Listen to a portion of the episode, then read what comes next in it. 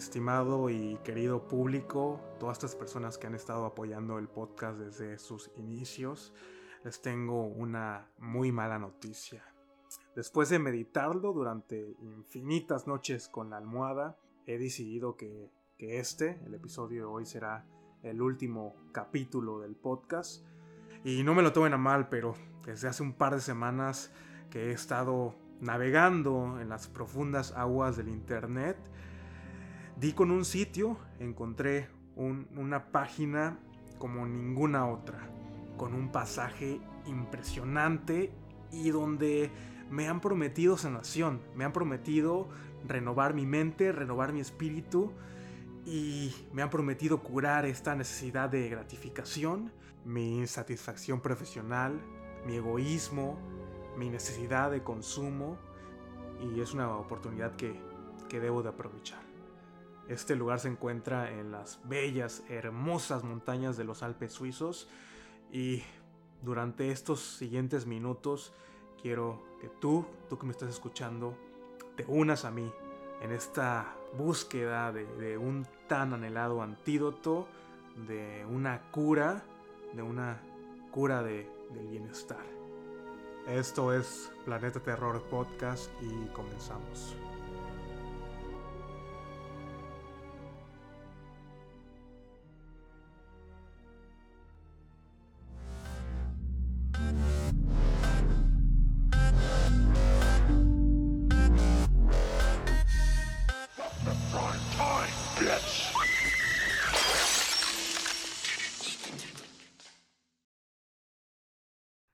Hola, ¿qué tal? Nuevamente bienvenidos a este podcast donde su servidor habla de películas de terror, desde los clásicos y los no tan clásicos hasta las películas que desearían nunca antes haber visto. Y, espero que la gente nueva, las personas que es su primer episodio del podcast, no se hayan sacado de pedo con esa intro. No, no, no estoy aquí para convencerlos de unirse a alguna secta satánica o, algún tipo de culto de sanación o nada por el estilo. Así como lo leyeron en el título de este episodio, durante los próximos minutos me van a acompañar en esta extensa búsqueda de la cura del bienestar. Eh, vamos a estar hablando de esta cinta, de esta película estrenada en el año 2016, A Cure for Wellness, la cura siniestra en Latinoamérica y la cura del bienestar en España como parte de este calendario que planeé para el mes de marzo, que inició con el episodio anterior de La Llorona del año 2019 eh, y continuará y, cerraré el mes con Saint Maud del año 2019 también.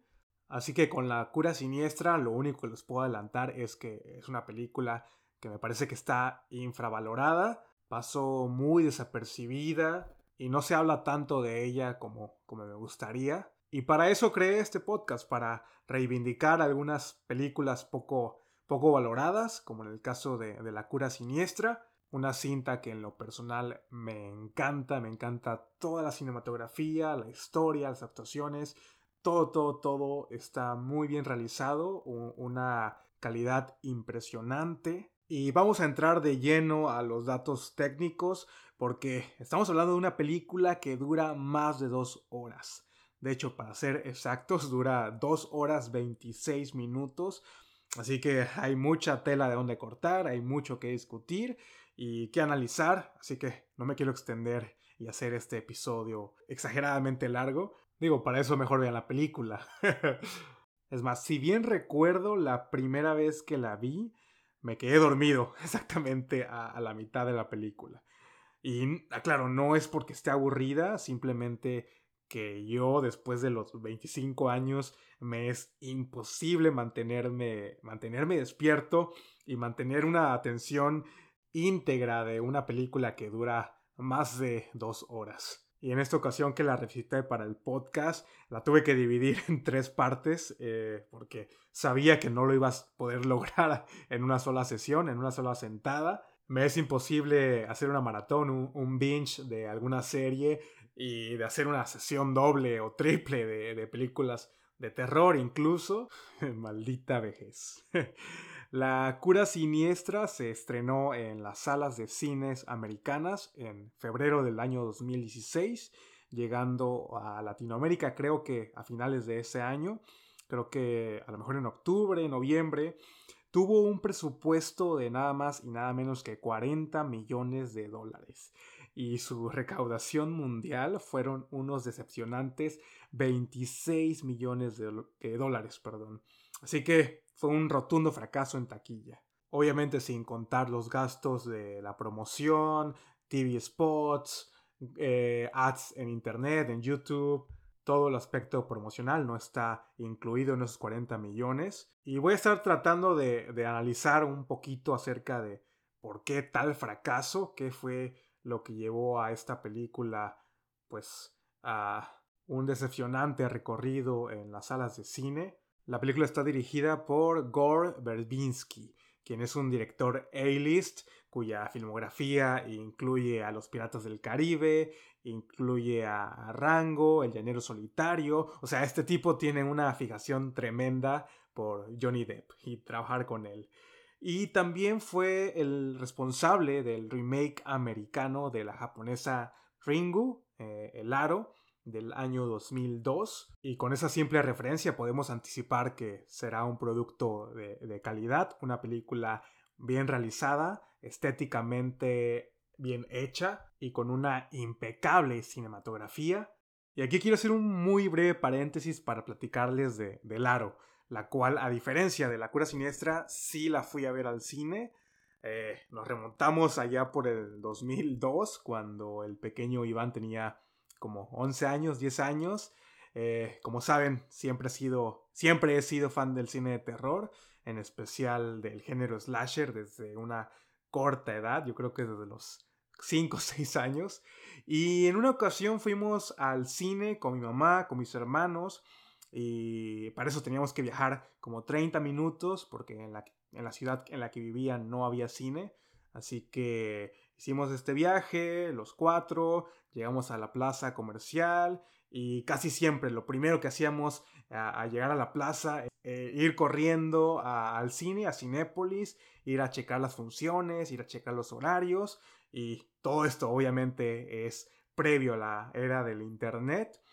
Entonces estábamos un poco indecisos de, cuál película ver. Me puse a leer la sinopsis de las opciones que habían disponibles. No sé si eh, alguno que me escucha, alguien que me escuche aquí que sea de México recordará que en Cinépolis eh, colocaban estas hojas con los sinopsis y datos muy generales de las películas que tenían eh, en función. Así que me topé con la información de esta película titulada El Aro. Y recuerdo haber leído algo de que, ah, un grupo de adolescentes se mueren después de haber, de haber visto un video. Y yo así como de que, ok, esto suena slasher, de aquí soy. Hay adolescentes, hay un asesino que mata por medio de un VHS, tenemos que verla, tengo que verla. Y desde ahí comenzó mi labor de convencimiento hasta que mi mamá aceptó y todos los cuatro entramos a, a verla.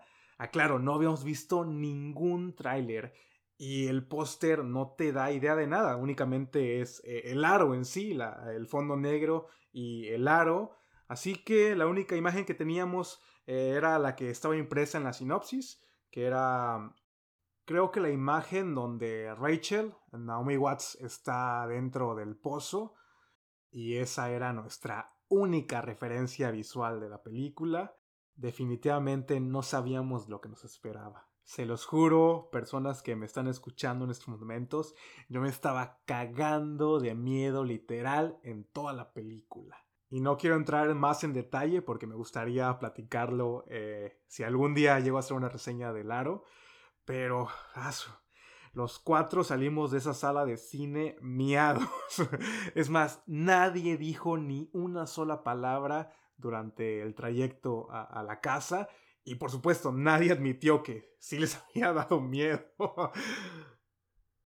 Llegamos a la casa y mi hermana y yo nos fuimos a la sala a ver la tele como comúnmente lo hacíamos. Eh, en ese tiempo eh, la televisión la tenías que aprender directamente del botón que estaba en, en la pantalla, no teníamos creo control remoto. Y el pequeño Iván cuando prende la televisión la puta cochinada no tenía señal, así que estaba en estática. Recuerdo haber dado un santo grito y salimos corriendo de la sala, mi hermana y yo gritando. Es más, creo que hasta el día de hoy me sigue dando cosa ver una televisión en estática. Maldita película del aro. En serio, gracias a Gore Verbinski por esta trauma que me has ocasionado, que me ocasionaste cuando era pequeño. Y mira, heme hoy aquí recomendando una de tus películas, cuando debería estar cobrándote por todo ese daño emocional provocado. Para ese entonces, El Aro fue una de las películas que más miedo me ocasionaron. Y debo de admitir que uno de los aspectos que la hacen más aterradora es la cinematografía de este señor. Y en La Cura Siniestra no es la excepción. Por donde la vean, hasta el más mínimo detalle, la más mínima toma, tiene un, sentido aparente. Eh, es una belleza visual esta película. Todo tiene un propósito, todo tiene un objetivo y tiene una inteligencia tremenda que, se nota. Al parecer la idea principal de la película tomó eh, mayor fuerza a raíz de, que Gore Verbinski y su guionista estuvieron como analizando la búsqueda de, esta marcada vida de éxito que se nos dicta o que nos dicta la sociedad en conjunto con la ambición, la avaricia y la contaminación que, tenemos de nuestra manera de pensar. Es decir, todo este chip que se nos planta desde que somos pequeñitos, eh, donde la vida de, éxito tiene que incluir un, excelente trabajo, bien remunerado económicamente, una casa, una familia, un auto del año. Gore junto al guionista Justin Haidt comenzaron a trabajar en esta idea eh, en mente, con una cinta que fuera de terror para poder experimentar estos miedos comunes y jugar con la audiencia este experimento psicológico como ellos lo, manejaron y se inspiraron ligeramente en la novela de, Magic Mountain del autor suizo Paul Thomas Mann, ganador del Premio Nobel de Literatura en 1929. Y toman como referencia a la novela esta idea principal de la atmósfera mística, de, esta locación en las montañas de los Alpes suizos y esta fantástica vista que, que tenemos desde, o que hay desde allá, un panorama y un paisaje que es encantador, que es bellísimo y que a la vez tiene un poco de misterio. Y también asentaron sus bases del filme con algunas películas muy reconocidas de terror gótico de los años 70, estos, estas películas que contaban con historias en castillos tenebrosos, personajes extrovertidos y bastante enigmáticos, como en el caso de, no sé, clásicos como Frankenstein, Drácula. Podría mencionar que La cura siniestra también toma prestado eh, algunas ideas de The Shining, pero a estas alturas ¿Qué película no toma prestada ideas de The Shining cuando es una referencia al cine de terror eh, esencial mientras hacemos un recorrido en cada uno de los pasillos, en cada una de las habitaciones de este centro de rehabilitación. Tenemos secuencias muy chingonas eh, que hasta podríamos decir que están geométricamente impecables y este spa termina siendo un personaje principal de la película como lo fue eh, el hotel Stanley en El Resplandor. Y pasándonos al reparto de la película, está protagonizada por un trío de actores muy reconocidos, bastante famosos diría yo. Tenemos a Dane Dehan, de la fama de este Found Footage Chronicle del año 2012, y quien también lo pudimos ver como el Duende Verde en The Amazing Spider-Man 2. Tenemos a Jason Isaacs o a Lucius Malfoy de la saga de Harry Potter. Y tenemos a la hermosa Mia Goth quien es una modelo y actriz conocida por su reciente participación en el remake de Suspiria del 2018, donde interpreta, creo que es la, a la mejor amiga de, de Susie, la protagonista, a Sara. Y en general creo que los tres actores están muy adecuados en cuanto a sus respectivos roles. Tenemos a Lohar, quien es Dane Dehan, el protagonista de la película, que balancea muy bien este personaje que es todo un lobo de, Wall Street, una persona hambrienta de poder, una persona llena de ambición y que su vida personal, su ambiente familiar se ha ido desmoronando a consecuencia de, de ello. Y conforme va pasando los minutos de la película, vamos simpatizando un poco más con él. El espectador va descubriendo poco a poco los enigmas que esconde este lugar mediante los ojos de, Lockhart y el rango actoral de, Dane es, es, bueno, es excelente. Tenemos secuencias en las que transmite sentimientos como el miedo, el suspenso de una manera muy efectiva y sobre todo hay un crecimiento en el personaje. Logra, logra hacer esta transformación y posiblemente sea el único personaje que encuentre una cura real en este lugar, sin entrar en spoilers. En el caso de Jason Isaacs, Creo que el personaje de villano le queda muy bien. Este señor nació para hacerla de malo en, las películas. La voz, la cara, el porte, todo grita un villano perfecto. Aquellos que son fans de la saga de Harry Potter seguramente van a quedar muy satisfechos con el personaje del Dr. Volmer, quien es el el dueño de este centro de rehabilitación, la mente maestra detrás de la, de la cura del bienestar, e interpretando a una paciente muy inusual en este lugar, tenemos a, a Miegot, quien es una talentosísima actriz,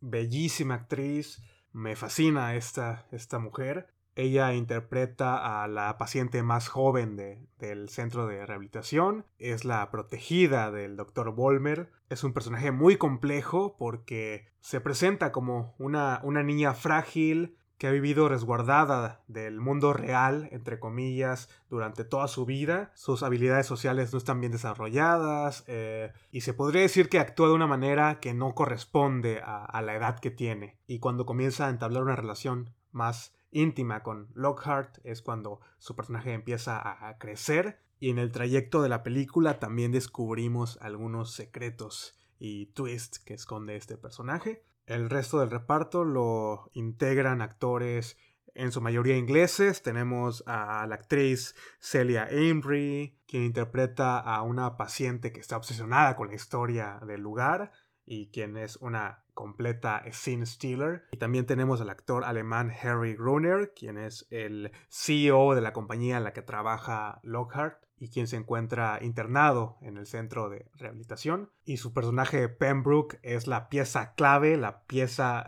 elemental de todo lo que sucede a lo largo de esta película. Y como ya estamos metidos en la trama de la película, les voy a platicar más o menos de qué trata. Eh, la historia se centra en este joven ejecutivo que es eh, Lockhart, interpretado por Dane Dehan, la firma para la cual Lockhart trabaja lo obliga a traer de vuelta al CEO, quien se encuentra internado en este misterioso centro de rehabilitación en los Alpes suizos. Y con la llegada de Lockhart al spa, al centro, eh, pronto se va a dar cuenta de que los tratamientos que se llevan a cabo no son los convencionales y que lo que pareciese ser que está curando a los pacientes, en realidad los está deteriorando, los está enfermando aún más. Un accidente automovilístico lo orilla a permanecer internado en el, en el hospital también y conforme pasan los días su sanidad mental comienza a ponerse en jaque y lo que pareciera ser el lugar perfecto, el lugar ideal para una rehabilitación, para estar tranquilo, para estar en paz con uno mismo, termina convirtiéndose en una completa pesadilla para Lockhart y para estos pacientes, en su mayoría adultos millonarios, dueños de compañías, es decir, el tope de la cadena financiera del mundo. Así que, ¿qué opinan ustedes, mis estimados oyentes? Eh, ¿Me acompañan a, a descubrir estos secretos que esconde la cura del bienestar? Pero antes, como último dato curioso, la película fue filmada en Alemania, todos los exteriores con las montañas nevadas, con los Alpes suizos, fueron agregados en postproducción eh, por medio de CGI. De igual manera, en su mayoría, las escenas que involucran a estas representativas anguilas de la película fueron agregadas eh, con CGI también. Uno de los CGIs que podría decir que, que están muy, muy impresionantes. No todas las escenas, pero Una de mis secuencias favoritas es la, la, escena del sueño, donde vemos a Hannah, a Mia Goth, en esta bañera repleta de anguilas moviéndose sobre su cuerpo desnudo. Toda esta secuencia es CGI completamente y, no se nota. Ah, a diferencia de cuando vemos a las anguilas dentro del agua, ahí sí eh, podría decir que se ve un poquito chafa, pero bueno, ya es momento de entrar de lleno a la cura del bienestar. Ya saben que si hasta este punto no han visto la película y no se quieren spoilear, es un, buen momento para pausar este episodio y si no, pues continuamos adelante. La película comienza con una toma a los edificios de New York, estos rascacielos enormes, y en uno de ellos observamos que, que hay una sola luz prendida en una de las oficinas en la que se encuentra trabajando un ejecutivo de, Wall Street. Cuando este personaje está a punto de leer una carta con uno de los sellos más raros que, que se haya visto jamás, eh, le da un paro cardíaco y cae al piso muerto. Este pobre hombre muere solo, sin que nadie lo pueda ayudar. Más adelante conocemos que su nombre es Morris o algo así. Y desde estas primeras tomas empezamos a entender el, punto, la crítica social que, quiere reflejar Gore con, con la película. Eh, observamos imágenes de la familia del ejecutivo, una familia entre comillas perfecta. El señor tiene un trabajo de ensueño. El señor es exitoso en toda la extensión de la palabra. Pero este exceso de trabajo y como adicción al trabajo lo ha privado de disfrutar a su familia, a sus seres queridos, preocuparse por su salud, por su bienestar. Después descubrimos que él era el vendedor del año de la compañía y al otro día observamos que nadie se ha agobiado por su muerte. Es decir, cumplió su propósito en la compañía y es reemplazado fácilmente por otro sujeto con las mismas ambiciones que él, con los mismos objetivos. Incluso vemos una secuencia que queda perfecta y que refleja exactamente lo que acabo de decir. Eh, este señor tiene un pez como mascota en su oficina y cuando vemos llegar a Lockhart, a, esta oficina que, que le perteneció a Morris, él ve el pez muerto y sin una preocupación agarra el pez y lo tira al bote de la basura, dándonos a entender que el propósito de Morris se cumplió y solo fue un, simple eslabón más de, esta cadena alimenticia dentro de, de, esta compañía. Posteriormente somos introducidos al personaje de Lockhart, quien es nuestro protagonista, interpretado por Dane Dehan y entendemos que ha sido promovido recientemente. Eh, creo que cerró una cuenta y a, este, esta compañía le generó muchas ganancias, eh, pero lo realizó de manera fraudulenta. Y esta referencia le juega en su contra porque la mesa directiva lo sabe y lo obligan a viajar a los Alpes suizos para traer de vuelta a Roland Pembroke, quien es uno de los magnos ejecutivos de la firma eh, es el CEO de la compañía también. Eh, se supone que está obsesionado con su salud y su calidad de vida y se internó de manera voluntaria eh, en un centro de rehabilitación en, Suiza. Pero estos ejecutivos no quieren a Pembroke de vuelta nada más porque sí.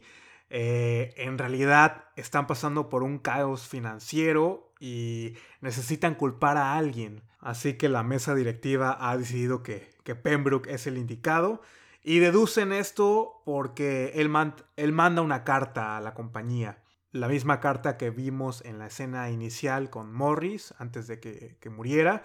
Esta carta con un sello eh, de estos como de cera y tiene plasmada unas pequeñas imágenes de, de unas anguilas.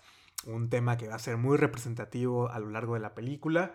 En la carta, Pembroke expresa de una manera muy poética que ha sido curado de su vida consumista, eh, de su codicia, de su pretensión y que no quiere saber nada de esta compañía, que no quiere saber nada de regresar a, su trabajo, a su vida anterior. Los ejecutivos encuentran en su escritura la razón perfecta para incriminarlo, para culparlo de, sus fraudulentos negocios y es así como Lockhart, eh, sin la posibilidad de negarse, emplea este viaje al centro de, rehabilitación.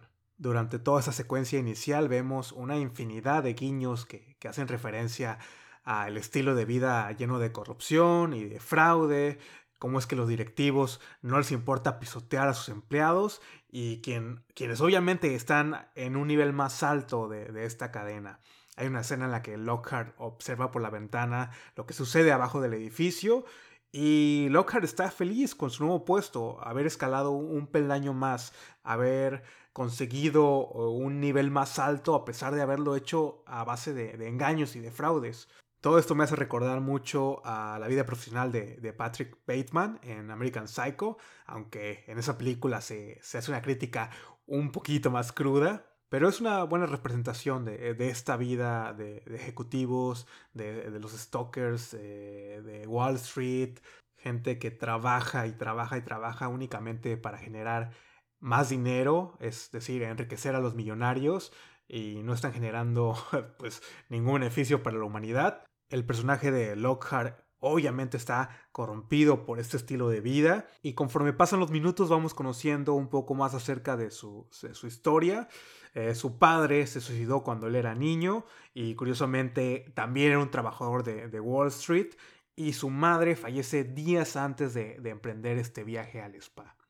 Lockhart vive traumado con las imágenes del suicidio de su padre, es decir, eh, él vio como su papá se aventó del puente y Lockhart vive con un resentimiento muy grande hacia él, llamándolo un cobarde en muchas de las escenas. La relación con la mamá es nula, la tiene internada en un asilo, se olvida por completo cuándo es la fecha de su cumpleaños y antes de, de, que muera la visita, la señora se dedica a hacer estas pequeñas muñecas como bailarinas de ballet y justo antes de morir le regala una a Lockhart diciéndole que es una bailarina especial porque tiene los ojos cerrados. La muñeca vive en un sueño eterno esperando a despertar de él.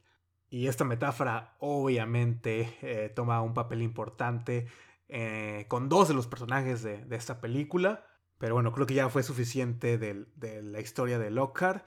¿Y qué, qué, les parece? Vamos a conocer ahora sí el, el famoso Hospital de Sanación. Lockhart llega al pueblo y toma un taxi para ir al sanatorio y durante el trayecto vamos conociendo un poco acerca de, esta leyenda que se supone que ocurrió en lo que ahora son los cimientos del sanatorio. Un varón obsesionado con mantener su linaje puro eh, se casa con su propia hermana, la, la obliga a casarse con él y se supone que la baronesa tenía alguna enfermedad incurable, por lo que este sujeto pasó años tratando de encontrar una cura a esta enfermedad, utilizando a los pueblerinos como sus conejillos de India y practicar todos esos experimentos científicos para encontrar la, cura perfecta. En algún punto el pueblo se rebeló contra él, quemaron el castillo, mataron a la baronesa y nunca se supo más del varón.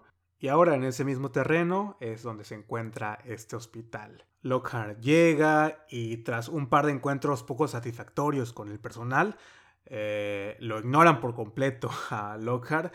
Termina hablando con uno de los, no sé si es subdirector del hospital, y acuerdan que, podrá ver a, a, Pembroke a las 7 de la noche de ese mismo día. Si ponen atención a la escena donde está platicando con el subdirector, hay muchos elementos que van a de cierta manera jugar un papel importante durante la película. Hay algunas fotografías que datan los inicios del spa y se hace mucho énfasis en un personaje que se muestra vendado del rostro, muy el estilo del hombre invisible.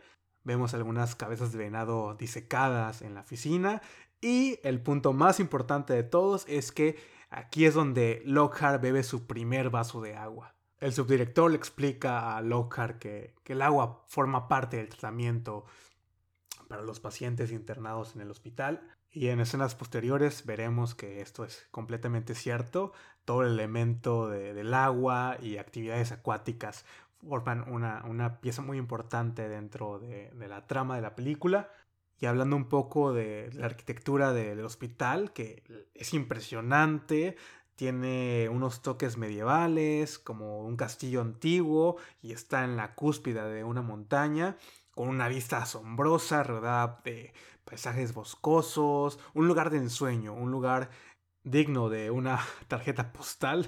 El castillo creo que lo encontraron en Alemania, pero no recuerdo bien la ciudad para si alguien que me está escuchando algún día va a Alemania y quiere ir al castillo, creo que sí se puede ir, se puede ir a, hacer como un tour y pasearte por dos pasillos, recorrer cada uno de los rincones de este maravilloso lugar. Y gran parte de la vista que tenemos de estas montañas nevadas eh, al fondo del castillo fueron agregadas en postproducción utilizando CGI, regalándonos unos paisajes muy impresionantes. Eh, continuando con la película, en el trayecto al hotel es cuando Lockhart tiene el accidente con un venado que se les atraviesa en el camino, ocasionando que el carro dé vueltas y termine destrozado completamente. Y justo antes del accidente, él observa la silueta de una chica arriba en lo más alto del castillo. Esta silueta va cambiando de, de posición conforme va bajando las colinas lo que deduzco como las primeras alucinaciones que tiene el personaje de, Lockhart tras haber tomado, al haber bebido el agua. Y toda esta secuencia del accidente me parece muy efectiva, muy bien realizada, aunque el CGI del, ciervo no me parece tan bueno, eh, pero termina siendo una escena con mucho suspenso. Creo que les tomó varias semanas para poder filmar exactamente la idea que tenía Gord Perepinski eh, en mente. Algo de esto comentó el actor Dane Dehan haciendo referencia a que la visión del director es muy muy clara, que es muy metódico y muy meticuloso en, cada una de las escenas y que prácticamente se hace lo que él dice, sin importarle mucho el tiempo invertido en una sola secuencia, hasta que, que logra lo que él considera perfecto. Mm, y cuando Lockhart despierta del accidente, nos damos cuenta que han pasado tres días y que tuvo una fractura en su pierna. Por lo cual, a lo largo de la película lo vamos a ver utilizando muletas y un yeso en su pierna. Creo que es la derecha. Ah, no recuerdo. Sí, sí, es la derecha. Y en esa misma escena, cuando se despierta eh, en el hospital, somos introducidos al misterioso personaje del Dr. Volmer, interpretado por Lucius Malfoy. Le comenta que ya ha avisado a la firma para la cual trabaja Lockhart de lo sucedido, del accidente, y que no se preocupe por nada, que lo único que tiene que hacer es preocuparse por su salud, por recuperarse, tienen una breve charla de, cómo la mayoría de los pacientes internados son líderes, son grandes empresarios, son millonarios, que no tienen nadie que se preocupe por ellos, por su salud, y ese ha sido el éxito del sanatorio. Y también le recomienda beber mucha, pero mucha agua. Ya sabemos que esta es la, la cura y el elemento esencial de la trama de la película. El hospital está ubicado en la cima de un nacimiento acuífero y se supone que el agua es tan pura que se utiliza como principal medicina para los pacientes del, sanatorio. Hay hidroterapia, hay natación, saunas, baños, eh, beber mucha agua en todo momento, a cualquier hora del día. Todas las enfermedades de los pacientes son tratadas con agua. Y justo cuando vemos a Lockhart bebiendo su segundo vaso de agua, vemos que se encuentra a un pequeño ser viviente, que parece ser como un gusano o, no sé, como una anguila bebé. Lockhart no le da ninguna importancia y se toma el vaso como si nada, solamente le saca eh, el bicho y lo aplasta con los dedos. Posteriormente lo vemos husmeando por todos los pasillos de este spa, buscando a Pembroke, hasta que lo encuentra en el cuarto de sauna. Aquí eh, ve cómo los caminos se van cerrando y se van reapareciendo. Por un momento se encuentra perdido en este cuarto de sauna y estas alucinaciones son consecuencia del agua que ha bebido anteriormente. Observa lo que parece ser un, ciervo, un venado y finalmente se topa con el personaje de Pembroke. Por fin, Lockhart le admite a Pembroke que la única razón por la cual él se encuentra ahí en el spa es para llevárselo de vuelta a Nueva York. Pembroke se niega diciendo que no se encuentra sano, que no se encuentra bien. Y también al mencionarle el nombre de Lockhart, eh, Pembroke se da cuenta que él conoció a su padre. Resulta que el, padre de Lockhart se suicidó debido a que fue acusado injustamente por Pembroke y por la mesa directiva por irregularidades financieras también. O sea, todo este tema termina regresando como karma, ahora con Pembroke en esta posición desfavorable, por lo que Pembroke termina aceptando regresar a Nueva York como forma de pago al daño provocado a Lockhart y a su familia. Y claramente Pembroke está consciente de por qué lo requiere la firma de vuelta. Así que ambos acuerdan encontrarse en el lobby del hospital para irse de regreso a Nueva York, lo cual obviamente no sucede. Y lo que más me causó duda de esta escena en particular es que Pembroke al inicio parece actuar como de una manera eh, como un zombie, les podría decir. Una forma muy extraña de, actuar. Y justo cuando sale a relucir el tema del padre de, de, Lockhart, es como lo vemos salir como de ese estado raro, como de esa hipnosis en la que se encontraba. Y en escenas posteriores vamos a ver un poquito más acerca de, de este tema, de cómo es que el doctor Volmer logra tener un control mental mediante el agua, mediante esta agua con las anguilas. No está muy bien explicado, pero les aseguro que pues tendrá algún tipo de sentido al final de la película. Mientras Lockhart espera a Pembroke, va relacionándose con otros pacientes y con Hannah, la chica que vio justo antes de su accidente, la encuentra a orilla de una fuente y donde parece que le está dando de comer a algún animal que está metido ahí. La observa tomando unas gotas especiales, como de, un frasco que tiene colgado en el cuello, y eh, ella le comenta que es una paciente especial. No sé si aquí es cuando le dice que su mamá falleció en un, incendio y que su papá eh, la va a ir a recoger cuando ella esté completamente sana una referencia muy poco sutil a lo relacionado con el final de la película. Y aquí es donde prácticamente todo empieza a tomar giros inesperados y comienza la locura. Pembroke desaparece por completo y las autoridades del hospital solo mencionan que su salud ha empeorado y que se encuentra como en una segunda fase de la rehabilitación. Lockhart está molesto, acusa a Volmer de fraude, que su método de sanación es únicamente tomar el agua y que se está aprovechando del dinero de sus pacientes. Mientras realiza toda esta catarsis, su estabilidad mental y física comienzan a, decaer y termina desmayándose en pleno comedor de, de este sanatorio. Así que hasta este punto de la película tenemos una pues referencia muy clara, ¿no? De lo que sucede dentro del, sanatorio. Sabemos que hay algo especial en el agua y que cosas muy raras están pasando con el actuar de los pacientes. Tenemos también por otro lado al personaje de Hannah, que es la única paciente adolescente o de una corta edad. Y sobre todo que ya tuvimos una breve explicación de, de la historia de este lugar. Y yo creo que no se debe ser muy inteligente para ir acomodando estas primeras piezas que se nos han otorgado. Y esto es uno de mis puntos más desfavorables de la película. Siento que hay una sobreexplicación de lo que sucedió en el pasado, lo que sucedió con el varón. Y cuando llegamos a esa escena donde Lockhart descubre todo, es como de que como espectador te quedas. Eso se veía venir desde hace muchos minutos atrás, pero si nos dedicamos al análisis y a la crítica social que se refleja en la película, hay ciertos momentos que son eh, destacables.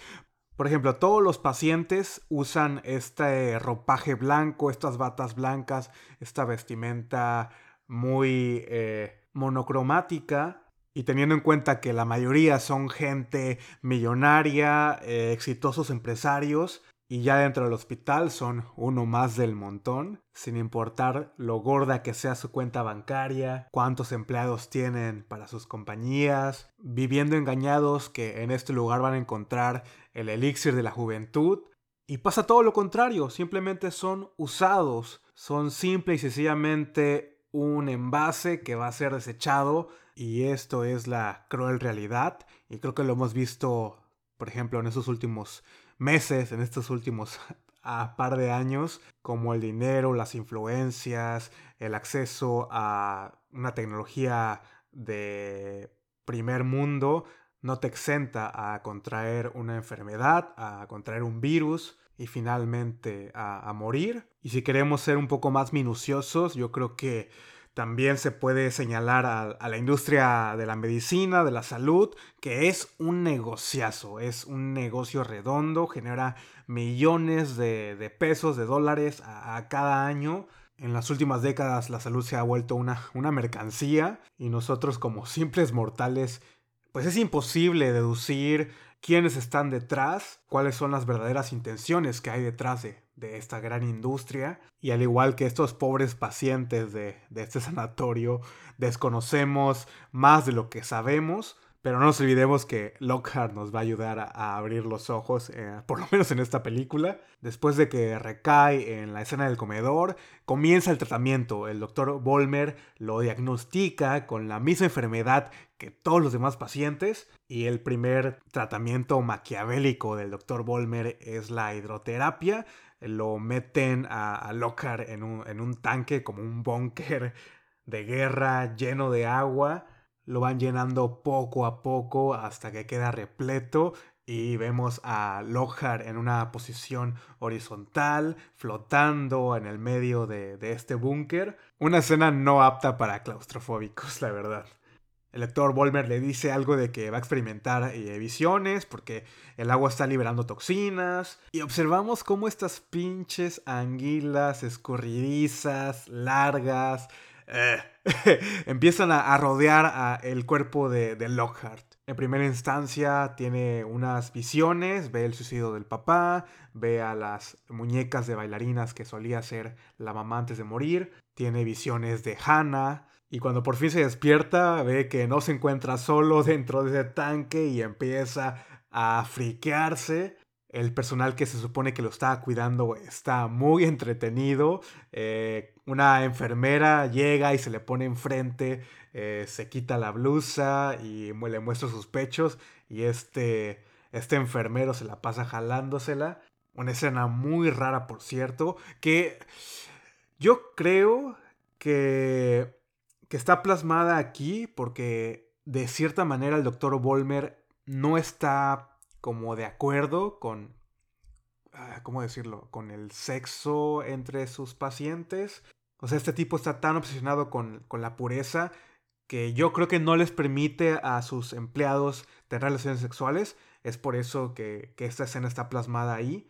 Y después vamos a descubrir que también todos sus empleados forman parte de este complot porque todos beben las mismas gotas que, vimos en escenas anteriores con, con Hannah, en estas botellitas azules. Así que el pobre Lockhart casi muere ahogado hasta que se dan cuenta los enfermeros, la enfermera y este sujeto y él, muy sacado de pedo, le dice, no, es que hay anguilas dentro del el tanque. Y cuando el enfermero alumbra el fondo del tanque, no vemos nada, han desaparecido. Así que a Lockhart no le queda más que creer que fueron simples visiones por el tratamiento. Y en el pasar de los días comienza a entablar una amistad con la señora Watkins, quien es otra persona que nos va a dar una sobreexposición de la leyenda ella está obsesionada con la historia del sanatorio y nos aporta varias pistas nuevas a lo que ya conocíamos anteriormente. Resulta que la baronesa estaba embarazada y los pueblerinos eh, sacaron el feto de, la mujer y lo aventaron a, no sé si al río, al lago, etc. Y se supone que, que el bebé quedó con vida el tratamiento de la señora Watkins también ya está como una fase intensiva y hay una escena previa en la que Lockhart tiene que orinar en uno de los frascos estos de los que tienen en el hospital para las pruebas de orina y vemos observamos el bote de orín de la señora Watkins cómo es que este líquido está espeso, está negro y tiene como ah, no sé, se ve se ve muy grotesco. O sea, no es de una persona saludable, pues. Aparte la señora ya actúa como de una forma bastante extraña, pierde noción del tiempo, Y hablando del tiempo, eh, si observan, nadie de los pacientes usa un reloj, tiene reloj o tiene acceso a, reloj. De hecho, el, Rolex de, de, Lockhart se detiene cuando, creo que se, cuando se despierta del accidente, es cuando se detiene su, su, reloj. Y esto me causa incertidumbre porque en realidad nunca nadie se pregunta la hora, la fecha en la que viven. Los enfermeros son los que llevan eh, el calendario de los tratamientos y son los que buscan a los pacientes. Y este ingrediente va a ser una pieza importantísima en el gran misterio que rodea al personaje de, Hannah. La primera vez que la vi me ocasionó mucho ruido el hecho de que no sea consciente de la cantidad de tiempo que ha pasado, pero si consideramos este, punto de que no existe manera de cómo ir midiendo el tiempo dentro del, sanatorio, eh, pues es posible, todo es posible el personaje de Hannah también eh, empieza a desarrollarse a mitad de la película. Lockhart se roba unos documentos como el archivo de, Pembroke, el archivo médico de Pembroke, y decide ir al centro de la ciudad, al pueblo, para, para tratar de alguien le dé una traducción a estos documentos. Se topa con Hannah y le hace un cambalache de la, de la bailarina que le regaló su madre por la bicicleta que, ella tiene para ir al pueblo. Nuevamente hay una breve explicación a, por qué la bailarina tiene los ojos cerrados. Entonces este par eh, termina yendo al pueblo, a, un, a, un, bar de mala muerte. Hannah está descalza en todo momento. Mis respetos para Mia Goth, que se aventó creo que toda la película descalza. Se toman unas cervezas. Lockhart prueba las gotas, la, cura de, de, Hannah y le dice que sabe a sudor. y después la, la deja sola para irse a, creo que encuentro veterinario cerca, a quien le muestra todos estos documentos que se robó del sanatorio. El veterinario obviamente habla inglés, como todos los personajes extras de esta película, a pesar de que está filmada en Suiza, bueno, filmada en Alemania fingiendo que es Suiza. Y aquí nuevamente tenemos más exposición, una sobreexposición a la leyenda. El veterinario le dice a Lockhart que Pembroke está muriendo lentamente por deshidratación, algo que por obvias razones no tiene ningún sentido, dado a que esta gente se la pasa tomando agua día y noche. Y después terminan platicando de la leyenda nuevamente, donde ahora sabemos que el varón en realidad lo que quería curar de la baronesa era su infertilidad. Después el veterinario abre el estómago de una vaca que está sufriendo casi moribunda por haber consumido agua de donde no debía. Eh, vemos el contenido del estómago y está repleto de anguilas. Loja regresa al bar donde Hannah está bailando muy sensualmente y donde todos los individuos de este lugar se le quedan viendo con unos ojos muy pervertidos cuando claramente aparenta ser menor de edad. O sea, también, o sea, este Lockhart, ¿cómo se le ocurre llevarla a un bar y darle de tomar si ni siquiera sabe cuántos años tiene? Pero a pesar de todo este rollo, son mis secuencias favoritas con el personaje de, de Hannah.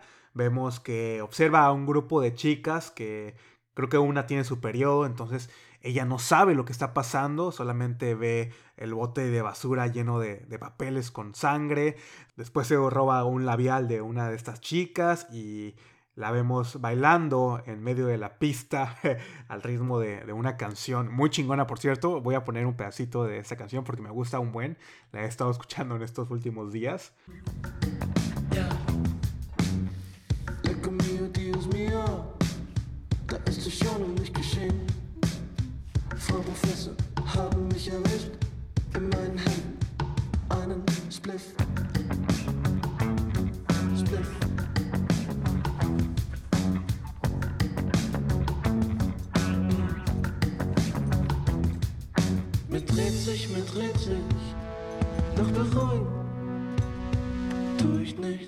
Y me fascina cómo estos primeros encuentros con el mundo exterior eh, hacen en Hannah que vaya madurando, vaya cambiando su forma de actuar también. Y me parece que Mia God es camaleónica, cómo puede balancear esta, esta forma de, actuar del personaje desde lo infantil, lo ingenuo, hasta esos toques de sensualidad que observamos en algunas secuencias de, sueño de Lockhart. Sin duda el personaje de, Mia Goth fue lo que más disfruté de la película y complementa adecuadamente a, Lockhart, ¿no? que es el protagonista de la cinta, pero que a lo mejor no empatizamos tanto con él por sus actitudes, por sus decisiones y su manera de actuar en general. Y dentro del bar, Lockhart se acerca muy agresivamente a Hannah, tratando, pidiéndole, exigiéndole explicaciones de lo que sucede realmente dentro del hospital. Hay una discusión con uno de los individuos que está dentro del bar, comienzan los golpes hasta que son interrumpidos por el, el varón, el varón, por el doctor Volmer, y todo el mundo se queda callado, en silencio, asombrados de ver al doctor dentro del bar.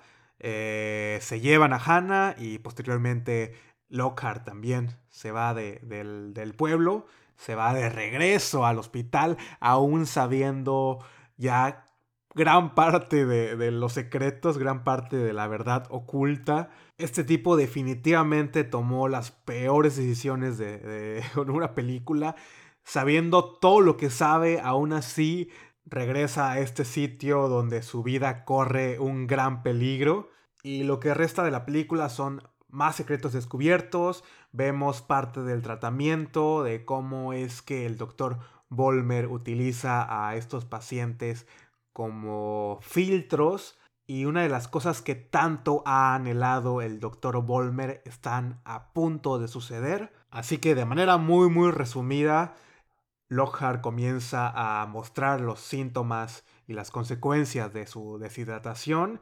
Eh, uno de sus colmillos eh, se afloja y vemos a Lockhart quitándoselo en una escena muy perturbadora porque no sé, no sé si les pasa a ustedes, pero yo tengo esa pesadilla muy recurrentemente de soñar que se me caen los dientes, sobre todo los frontales.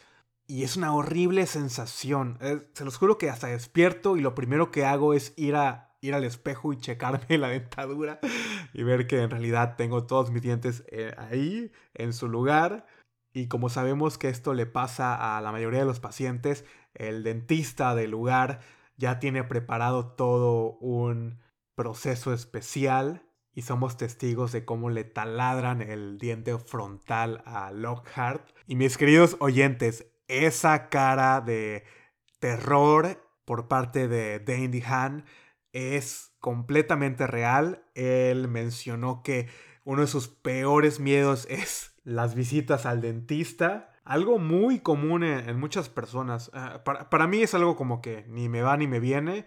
No me pone nervioso ese tipo de, ruidos ni, ni utensilios punzocortantes dentro de, de la boca o, algo por el estilo, pero en general es una escena muy bien realizada, muy bien lograda. No hay corte, sí observamos cómo el diente es taladrado y cómo la sangre empieza a salir de, de la encía. Así que pasamos un par de escenas posteriores con Lockhart Chimuelo. Aparte de ya andar en muletas en casi la mayoría de la película, creo que en el aspecto de sonido, este ruido que hace las muletas con la fricción en el piso. Funciona de maravilla con la musicalización, en especial en la escena en la que busca a Pembroke. Es tan pero tan recurrente que, que me pone nervioso también, como de cierta manera pensar que al menos en esa escena que se iba a resbalar y se iba a golpear o algo así, algo, algo así me, me pone nervioso ese, ese ruido, ese pequeño ruido. O a lo mejor porque lo asocio con enfermedad y en mi mente hace este torbellino de ideas.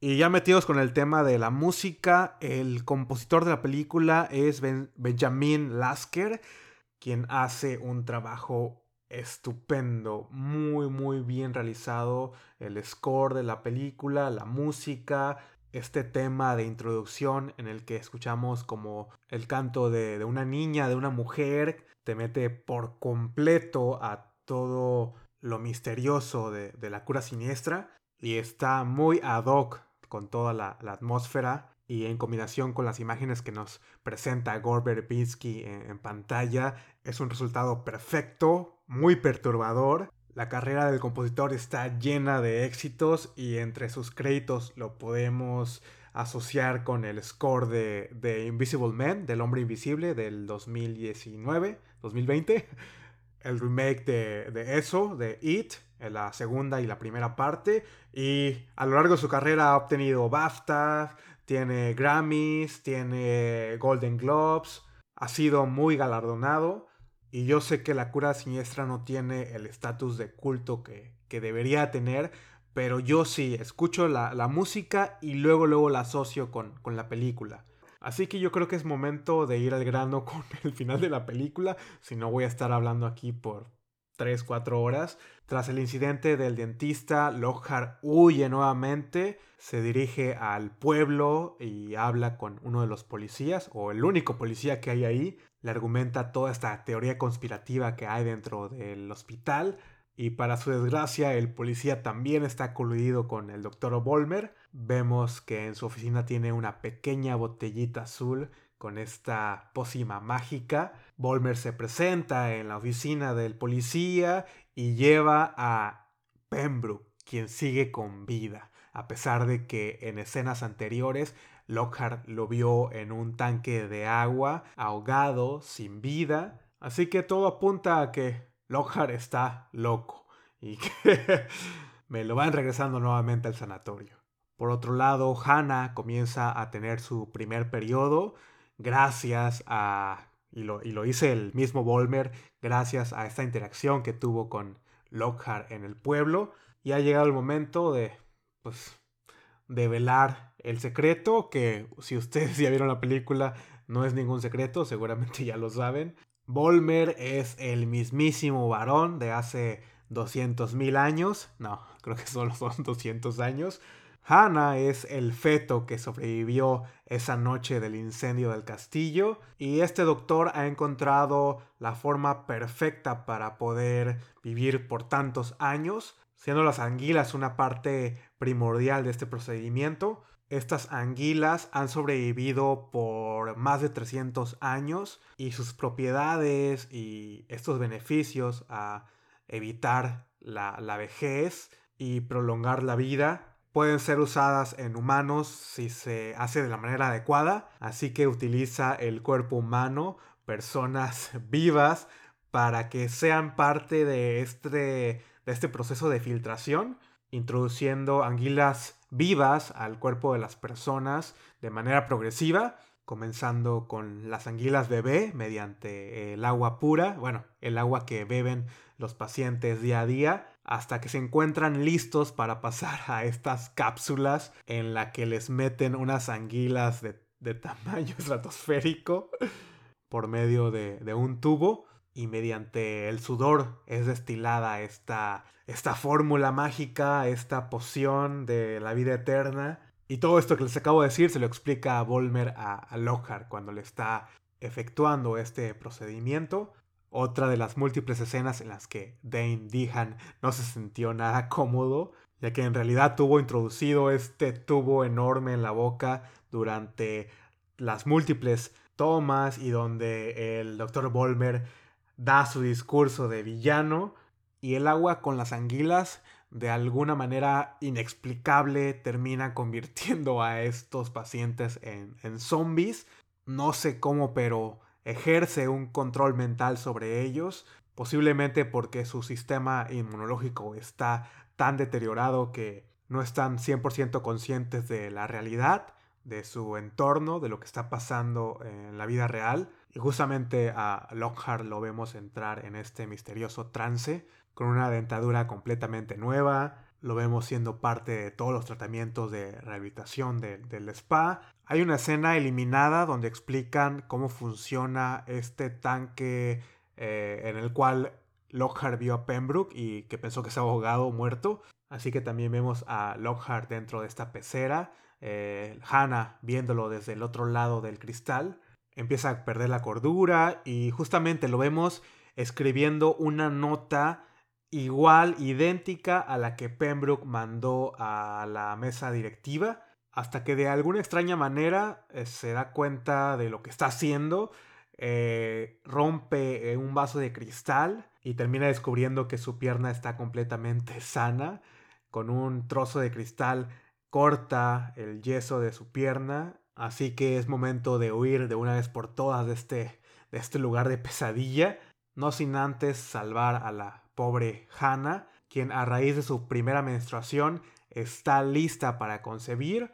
Y a su padre, slash tío, slash ahora futuro esposo, es lo que ha esperado durante estos 200 años. Así que estas gotas mágicas también prolongaron su pubertad, lo que no me queda muy claro, la verdad. Lockhart descubre que en la fotografía que está en la oficina, donde está retratado este sujeto con la, la cara vendada, tiene de la mano a una niña y es ahí cuando se da cuenta que Hannah es la misma niña de la imagen. Tenemos una bella ceremonia de casamiento entre este hombre tan jodido de la cabeza. Se lleva a Hannah a la parte prohibida del castillo, algo que ni siquiera había mencionado hasta la fecha. Eh, Lockhart ve como un sujeto misterioso lleva cuerpos a esta parte del castillo y cuando él quiere entrar está sellado, está cerrado con, con candado. Después ve ahí el cuerpo muerto de la señora Watkins y observa cómo las anguilas se devoran un, cuerpo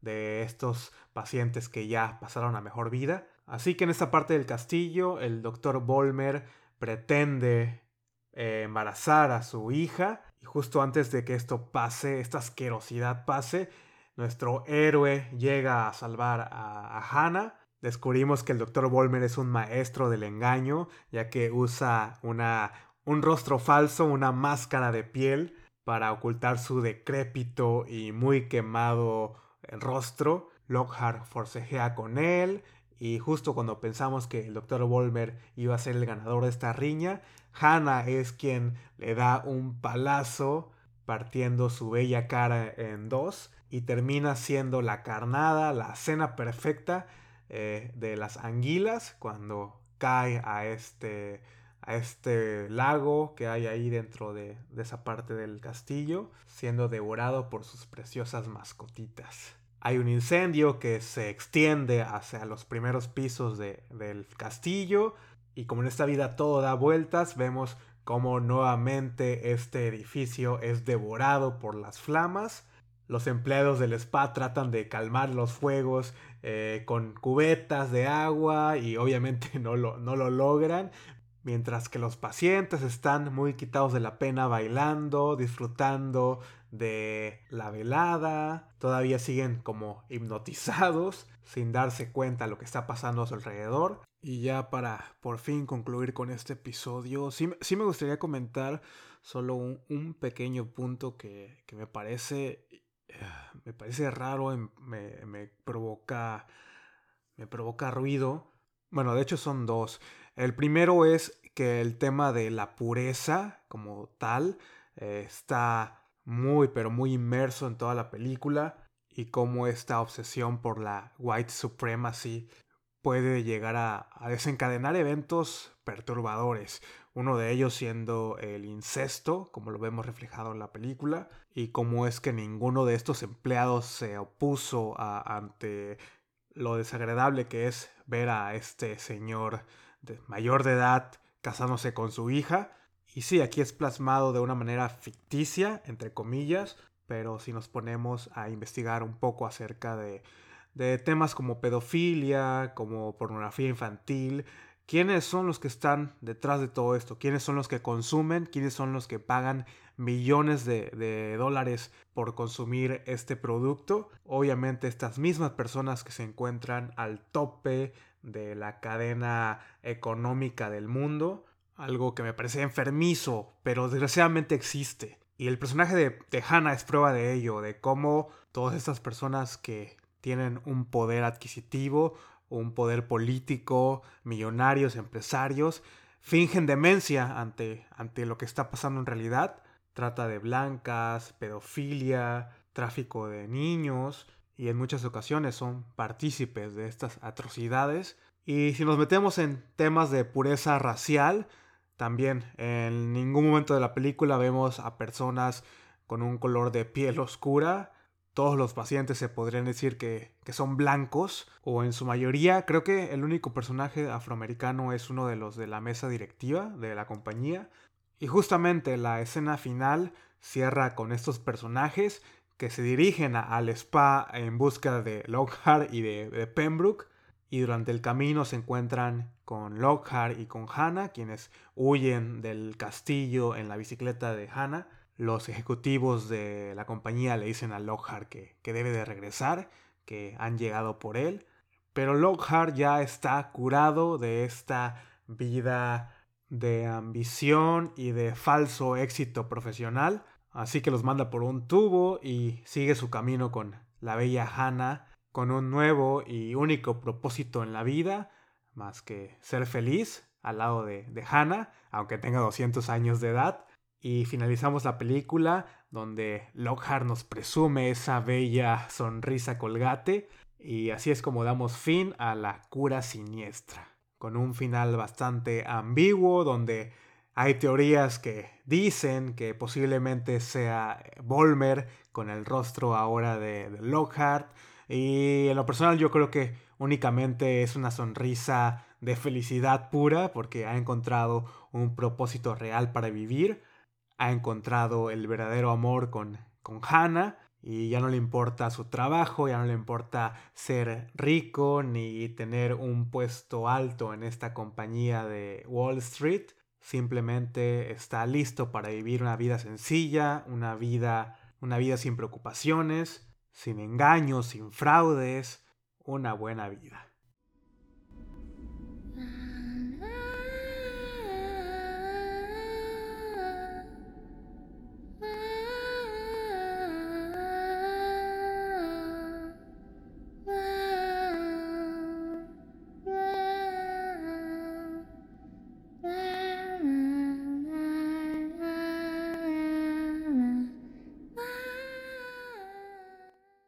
Muchas gracias a todos los que me acompañaron en estos minutos en la búsqueda de la cura siniestra.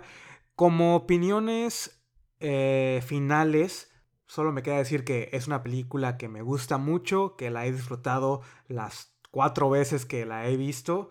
Ya platiqué un poco acerca de la crítica social que creo que se está haciendo con la película y también algunos temas que me causan un poco de problema pero dejando eso de un lado, como fan del cine de terror, creo que, que, cumple muy bien su propósito. Tenemos una buena cantidad de imágenes perturbadoras, escenas con tortura. Nunca antes pensé tener fobia a las anguilas y ahora gracias a esta película la tengo. El fuerte sin duda de la película es lo visual y solo por eso no me importa que dure más de lo debido sí es repetitiva, sí está sobreexpuesta la explicación, sí hay un par de escenas que debieron de haber cortado, pero yo la disfruté de, principio a fin. La experiencia de ver la cura siniestra para mí fue como armar un rompecabezas, ir acomodando pieza por pieza, cómo es que desde las primeras tomas de la película se da información que va a ser relevante para el final y la transformación que da el personaje de, de Dane Dehan y de Mia Goth me parece excelente. No me podría imaginar a otro actor dándole vida a, Lockhart de esta manera. Se refleja mucha intensidad en su actuación. Y aunque al principio se presenta como un personaje insoportable de, ver, se va desarrollando poco a poco hasta convertirse en un protagonista que, que te atrapa. Y lo mejor de todo es que se nota que hay una dedicación, hay un amor a su trabajo y desgraciadamente su carrera ha estado estancada en los últimos años no le fue muy bien con eh, La cura siniestra, luego estuvo en una película, algo de, de Valerian, algo así, no, no recuerdo si era basada en un cómic, y también fue un bombazo en taquilla, le fue pésimo. No he visto The Amazing Spider-Man 2, así que no sé qué también lo haga como el Duende Verde. Y aparte tenemos a un estupendo villano, como lo es Jason Isaacs, quien no decepciona en lo absoluto. Y aquí estoy seguro que sí lo van a terminar odiando a diferencia de la saga de Harry Potter.